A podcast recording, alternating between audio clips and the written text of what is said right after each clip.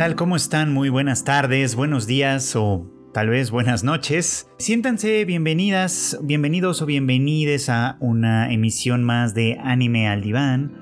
Este bonito podcast de Tadaima, de la familia de Tadaima, en el que pues aquí Freud Chicken de este lado del micrófono les saluda con mucho gusto y les prepara para una semana más, para unos, unos minutos más de comentario, análisis y demás sobre algunas de las series que estamos viendo en esta temporada de invierno de 2022. Ya estamos pues cerrando básicamente ahora sí la temporada, estamos en los episodios 10, 11, ya, ya acercándonos en realidad al final y muy pronto estaremos viendo y hablando ya sobre la nueva temporada de primavera que trae grandes, grandes cosas. Pero esta, esta temporada invernal no estuvo desprovista de, cosas interesantes en realidad. Y creo que una de las que nos ha hecho mucha falta hablar, no solo en este podcast, sino en general, porque es una gran serie que vale mucho la pena, es eh, Police in a Pod. Una que pueden encontrar ustedes en Funimation todavía. Y que, bueno, pues les cuento rápido si no la han visto, si no le han dado una oportunidad les voy a dar un pequeño resumen de qué se trata eh, y después les voy a decir algunas cosas que me parece que son interesantes de, pues sí, de esta historia. Pod inicia con una, bueno, con una chica, con una, una joven oficial de policía llamada Kawaii, que pues, está pensando en renunciar, la verdad. El trabajo no es lo que ella esperaba, quizá mm, tenía algunas otras ideas sobre lo que debería de hacer con esta, bueno, con, con su vida en general hasta que, bueno, pues una nueva compañera le llega, es la, oficial de policía eh, Seiko Fuji, que en realidad es alguien que trabajaba para la unidad de investigación criminal, pero que debido a su abuso de autoridad, vamos a ponerlo así, pues fue, eh, eh, digamos que fue asignada a una nueva unidad, que es decir, como policía uniformada básicamente, que tienen una función muy, muy diferente a los de investigación criminal, por supuesto, ¿no?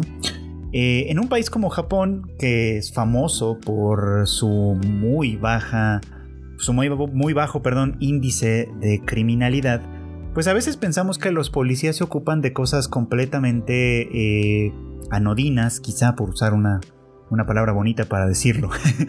Eh, probablemente se dedican a recuperar algunos objetos perdidos, a mantener el orden de las calles cuando hay algún personaje particularmente molesto, gritón, etc. Eh, sí, quizá en algunas circunstancias a perseguir a algunos eh, sospechosos o yo que sé, en fin. Mm, labores que en un país que tiene tanta fama de paz como lo es Japón, pareciera que de verdad no son para nada interesantes. Sin embargo, Police Pod tiene un trasfondo que es bastante, bastante notable. Esta historia eh, se basa en el manga original de Miko Yasu, una chica, justamente, que hace algunos años eh, trabajó como oficial de policía.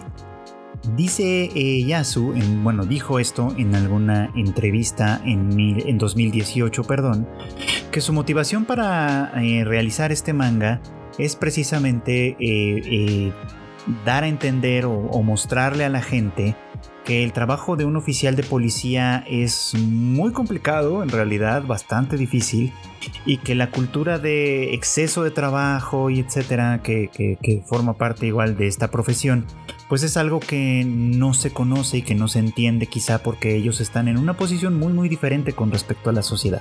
Y que por lo tanto su función es eh, o su propósito es alentar eh, el apoyo, digamos, como del público en general.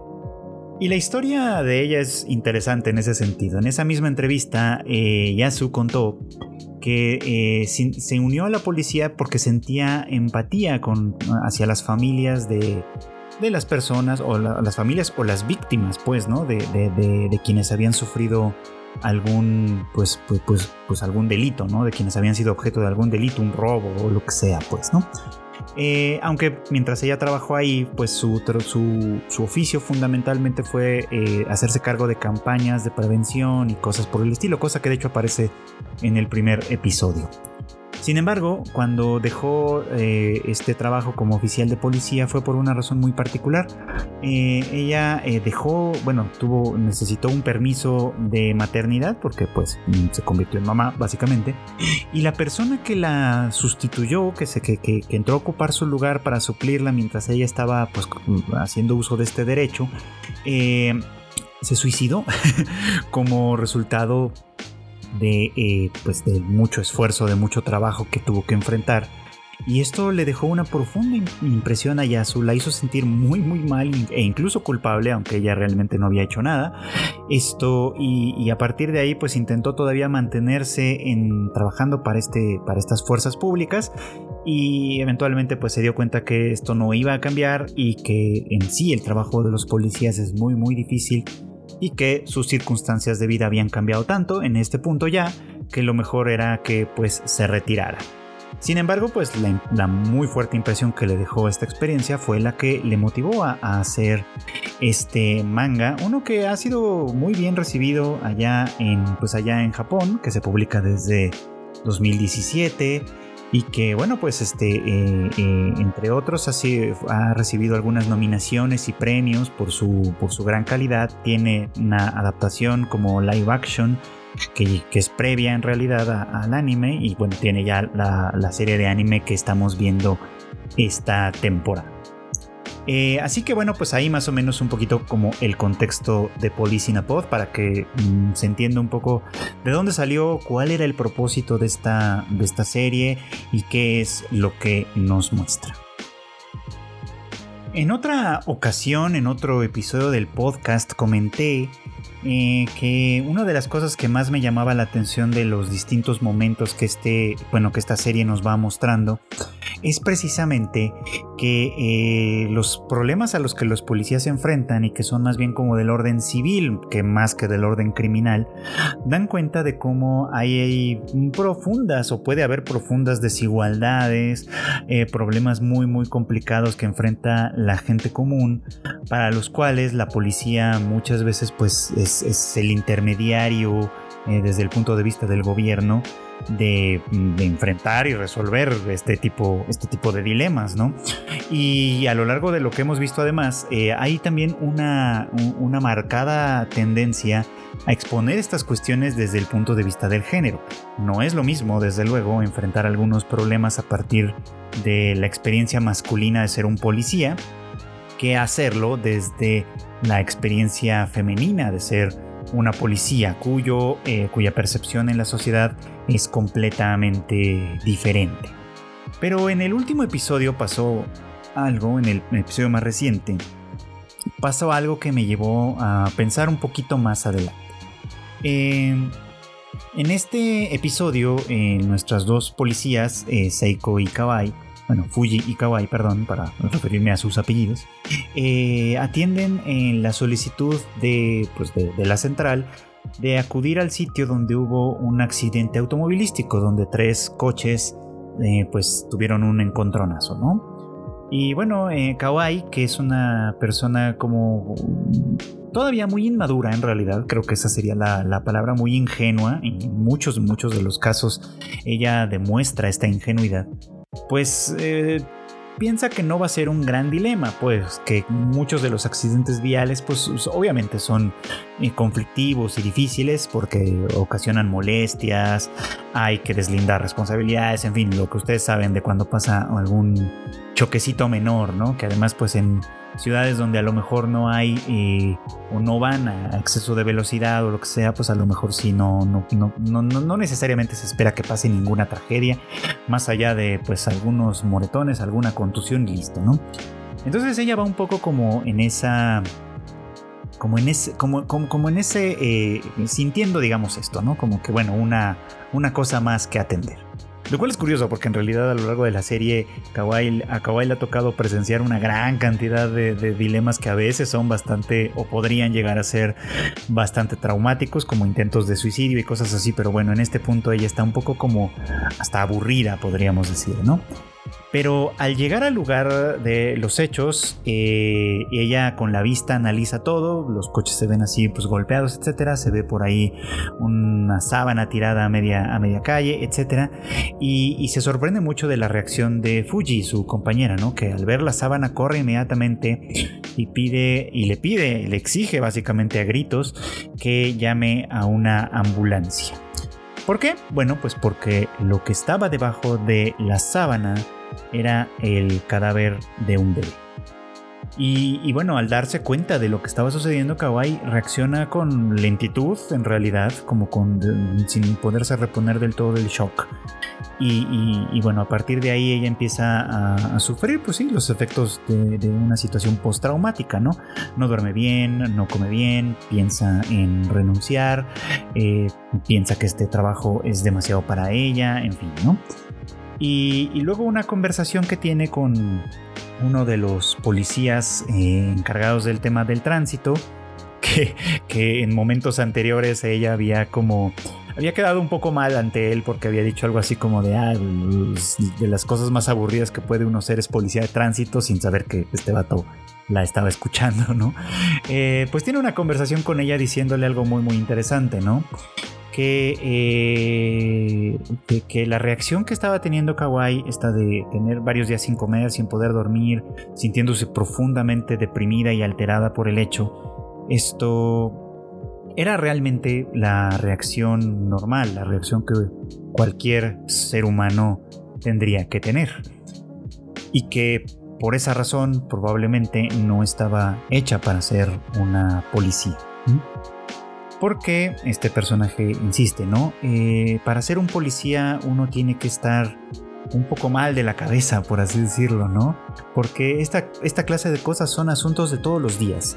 Eh, estar en contacto con la parte negativa, con la parte, con la sombra, digamos, de una sociedad que a la vista de todos y a la luz de cualquier, de cualquier observador casual es una particularmente luminosa, lo hemos insistido en muchas ocasiones, eh, eh, pues estar de todas maneras en contacto con las sombras de, de esta sociedad es estar en contacto con el abismo nietzscheano, por así decir, ¿no? Es estar en contacto con las partes oscuras de la vida en sociedad. Y que acostumbrarse a ello y reaccionar eh, pues con, con tranquilidad es decir, ver choques, mutilados, el cadáver de un bebé, etc. Y después de eso poder ir a un restaurante de ramen, tomarse una cerveza y seguir disfrutando de la vida como si nada, eso sería lo anormal, es lo que dice esta, este personaje, ¿no? Y que eso es lo que se esperaría de un oficial de policía. Eh, después de esta plática, eh, como que recupera un poco como la compostura y vuelve a ser ella misma, ¿no? Demostrando o queriendo demostrar un poco tanto a este personaje como a sí misma que sí está hecha para este trabajo después de todo, ¿no? Con todo y las resistencias que ha tenido o que siente que ha tenido que enfrentar. Y bueno, esta, esta conversación de alguna manera me recordó mucho, mucho, mucho a lo que planteaba Psychopass en aquella, en aquella espectacular primera temporada de hace, pues creo que ya más de 10 años, básicamente. si no, pues por ahí, 10 años más o menos. En la que justamente se planteaba esto, ¿no? Y, de una manera muchísimo más profunda y detallada, creo, pero se lo planteaba de todas maneras, ¿no?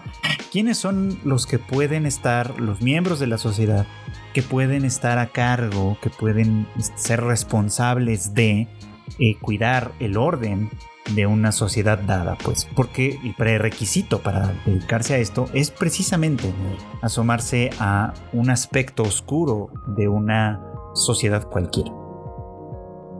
Sin hacerles demasiado spoiler, quienes hayan visto la serie recordarán que eh, eh, planteaba un mundo en el que eh, un sistema, el sistema civil, que tenía la capacidad de analizarnos informáticamente de alguna manera, sabía cuándo una persona tenía un potencial criminal un poquito como en Minority Report, esta película de Tom Cruise con la que siempre lo comparan, pero de una manera mucho más detallada y mucho más profunda. La de la película de Tom Cruise está entretenida, pero es muy simploncita en realidad, ¿no?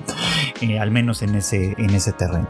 Eh, lo que Psycho Pass planteaba pues era básicamente esto, como que tecnológicamente podía saberse cuando alguien tenía cierta predisposición al crimen y en la sociedad eh, que imaginaba esa, esa, franquicia, esa serie, eh, el crimen o el potencial del crimen incluso se tenía que extirpar como si fuera, como si fuera un tumor social, ¿no?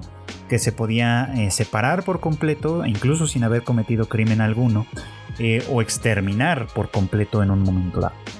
Lo interesante era que los policías, o sea, quienes eran, quienes actuaban como defensores de la ley, digamos, en este sentido, eran personas que eh, su psicopas, es decir, este, este, esta medición estandarizada, digamos, de su potencial criminal, eh, demostraba que estaban como en el borde, como que se mantenían dentro de, dentro de la dentro de la norma por así decirlo pero de todos modos estaban ya lo suficientemente en la orilla como para esperar que en cualquier momento pues se desbarrancaran por ese lado y se convirtieran en criminales de hecho no entonces esta sociedad utilizaba a estas personas que se encontraban en el borde al menos algunas de ellas efectivamente privándoles de la libertad, porque su trabajo como policías era básicamente una suerte de esclavitud, este, al cuidado de un oficial, de un inspector que sí gozaba de más derechos dentro de una sociedad, ya, llegaremos a eso, y que, que bueno, pues estaban a cargo de, asomarse, digamos, a este lado oscuro de la sociedad y, sí, y serle útil a partir, a partir de ello, ¿no? De tal manera que hay un paralelismo en estas dos series de policías, ¿no? Este, se entiende, eh, se sobreentiende incluso y que, que, quienes están a cargo de cuidar que la ley se respete y se cumpla, quienes están a cargo de, ejercer eh, la fuerza del Estado contra los individuos que se le oponen de manera criminal, vamos a ponerlo en esos términos, estos son aquellos que están un poquito como en la orilla de esa normalidad, entre muchas comillas, por ejemplo, ¿no? Eh, en Psychopaths el crimen, el delito, se entendía como una enfermedad. De hecho, en, aquel, en aquella serie la policía básicamente depende del Ministerio de Salud, ¿no? Entonces, pues se entiende como que la salud es extensiva, la salud individual y la salud social están eh, compenetradas de alguna forma y que por lo tanto el crimen es una forma de enfermedad social y una forma de enfermedad individual que en este caso se extirpa de una manera brutal y directa, ¿no? En el caso de Police Inapod, que es mucho menos eh, ficticia, vamos a ponerlo así, está situada en un mundo real o realista, estos bordes de la sociedad, estos, estos, pues sí, lados oscuros de la sociedad, eh, tienen que ver con algunos detalles de los, de los casos que hemos visto, digamos, ¿no? Tienen que ver, por ejemplo, con familias eh, desarraigadas o separadas o divididas por distintas razones. Tiene que ver con eh, abuso de de confianza, con abuso económico, abuso incluso este, físico entre, pues, entre dos personas que supuestamente se aman o tendrían que amarse. Tiene que ver con eh, eh, acoso sexual, por ejemplo, ¿no? Que, en algunos casos, eh, pues cruza como muy, muy, de manera muy, muy importante la línea de lo que sería decente, desde luego, ¿no? Bueno, no es que el acoso sexual sea decente, no, que no estoy queriendo decir eso, sino que, por ejemplo, estaba pensando en el caso, en uno de los primeros casos, ¿no? De que se trata de una, de una niña que está siendo acosada por su padrastro, cosa que pues obviamente está mal en muchísimos, muchísimos niveles, ¿no? Este, no solo porque se trata de una persona mayor, sino porque pues, es una persona que, en, en la que se tendría que confiar porque de alguna manera va formando parte de tu familia, en fin, cosas cosas sumamente perturbadoras, ¿no? El tema del suicidio, ¿no? Que, hay un capítulo bastante cómico en el que, bastante cómico curiosamente, ¿no? En el que las dos policías van una y otra y otra vez en una misma noche que parece eterna a, disuadir a un, a, un, a un personaje, a un chico, a un hombre más bien, de, suicidarse, ¿no? Que todas las veces, este, pues está obviamente harto y cansado de su vida, bebe demasiado y, con, bajo el influjo del alcohol decide quitarse la vida, llama a la policía, la policía va, lo convencen de no hacerlo y así varias veces durante la noche hasta que eventualmente llegan al punto en el que, en el que sí lo intentó, ¿no? Y hubo que... Eh, pues hubo que, hubo que ayudarle de una manera muy, muy significativa, vamos, ¿no? Eh, asomarse, digamos, a esos aspectos de la sociedad implica entender, por un lado, que las sociedades distan mucho de ser ideales, vamos, ¿no? Que si bien existe eh, o, pueden llegar a existir eh, algunas, algunos terrenos en los que nos gustaría pensar que la sociedad puede ser mejor y por supuesto hay muchísimos terrenos en los que se ha avanzado muchísimo en nuestras convivencias y nuestra administración de un montón de cosas, eso cada vez, en cada, en, cada, en cada vuelta del destino, digamos, va demostrando que nuestra esencia como seres humanos, por ejemplo, es muchísimo menos, eh, muchísimo, menos, ¿cómo decirlo? Pues es, es, muy poco pura, digamos, ¿no? O sea, que, que, cada vez que avanzamos algo, eh, una nueva sombra se nos va, se nos puede hacer manifiesta, ¿no? Y es por eso que hay quienes piensan, sienten, dicen que la policía es una necesidad, un mal necesario, por así decirlo, ¿no? Y creo que en este punto en el que nos encontramos yo podría llegar a estar de acuerdo, por lo menos en concepto. Les voy a decir por qué. Eh, obviamente, mm, una persona idealista como yo, eh, pensaría en que en algún momento eh, podríamos alcanzar quizá una sociedad más cercana a lo perfecto. Lo perfecto no como, como, como este ideal eh, inalcanzable ni mucho menos, sino como una sociedad que, que, mantenga cierta escala de valores en la que le demos valor a las cosas que, que son importantes, pues, ¿no? El amor, el cuidado de otros, eh, eh, la protección del ambiente en el que vivimos, no solo nosotros, sino pues, las especies animales y vegetales con quienes compartimos este planeta, eh, el valor y el reconocimiento del trabajo, en fin, como un montón de cosas que pues, esta sociedad todavía dista mucho de lograr, desde luego, ¿no? Y por supuesto, yo esperaría, o sea, una sociedad ideal, como, como yo la pienso al menos, eh, mantendría el orden eh, porque si no todos, cuando menos una gran mayoría de nosotros entenderíamos que eh, el orden y el bien público, el bien social, digamos, nos beneficia a todos, en tanto en el corto como en el largo plazo. Y que, y que nuestro sentido de la justicia sería no el de, el de, el de tratarnos a todos con igualdad, entre comillas, de, de, de, de este, ¿cómo decirlo, no?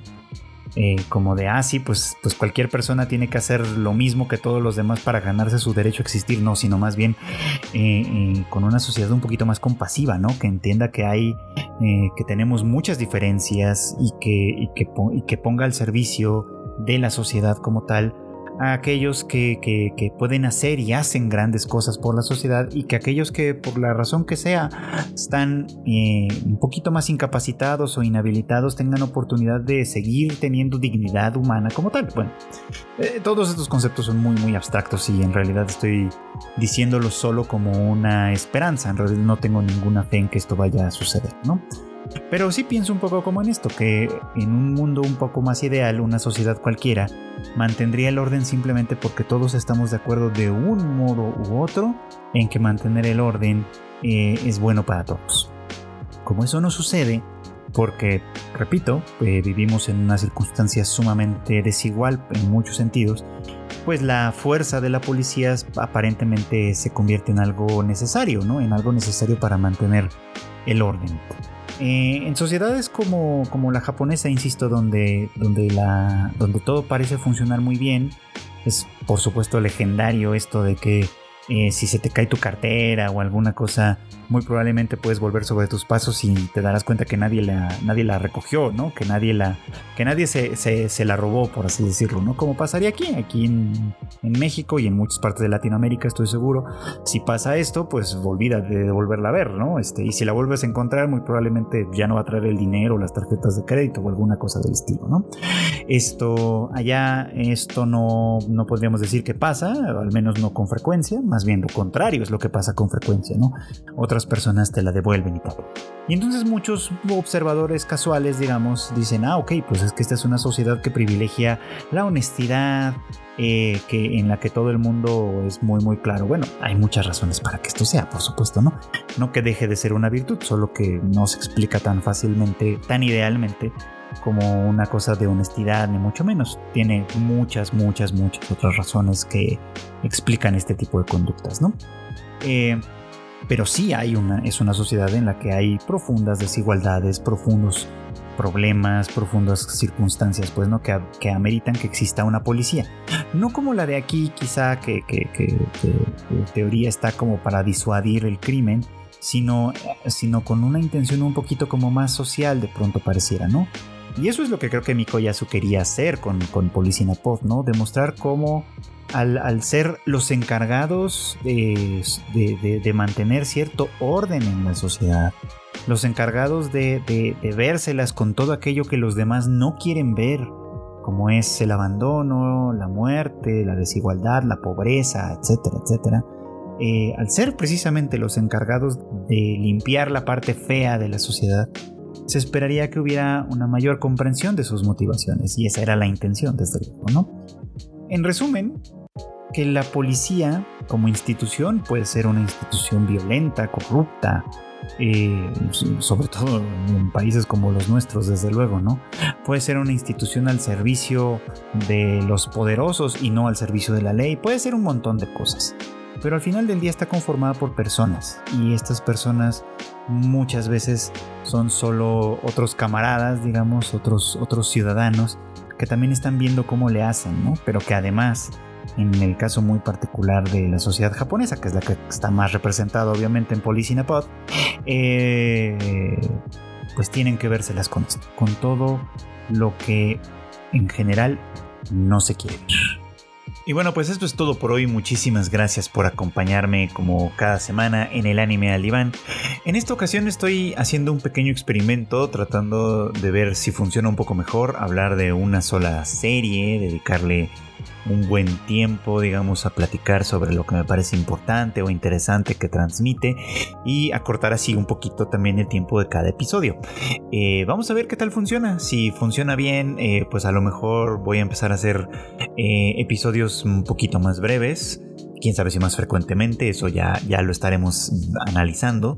Esto, y si no, bueno, regresaremos al formato normal que hemos tenido ah, hasta este momento, digamos. No quiero despedirme como siempre sin antes recordarles que en Tadaima tenemos varios podcasts también, tenemos el Rage Quit de Marmota IQ, en el que pues ya saben se habla de todo lo que pasa en el mundo de los videojuegos.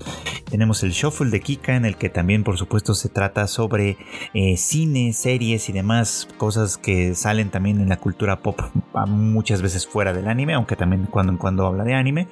Eh, y por supuesto también el ahorita ausente Bits and Bytes, en el que Chris nos habla sobre lo más relevante que sucede en el mundo de la tecnología, los gadgets y demás. Por supuesto que también tenemos el Tadaima Live todos los miércoles en punto de las 8.30 de la noche y después en formato podcast para quien lo quiera escuchar eh, en, ese, pues en esa edición. Y las noticias más importantes y, y relevantes, perdón, las tenemos en tadaima.com.mx. Yo me despido, no sin antes recordarles que, bueno, vean Policina Pod, que es una gran serie si no la han visto, y que eh, este podcast sale una vez a la semana, todos los miércoles. Nos escuchamos en el próximo Anime al Diván. Bye.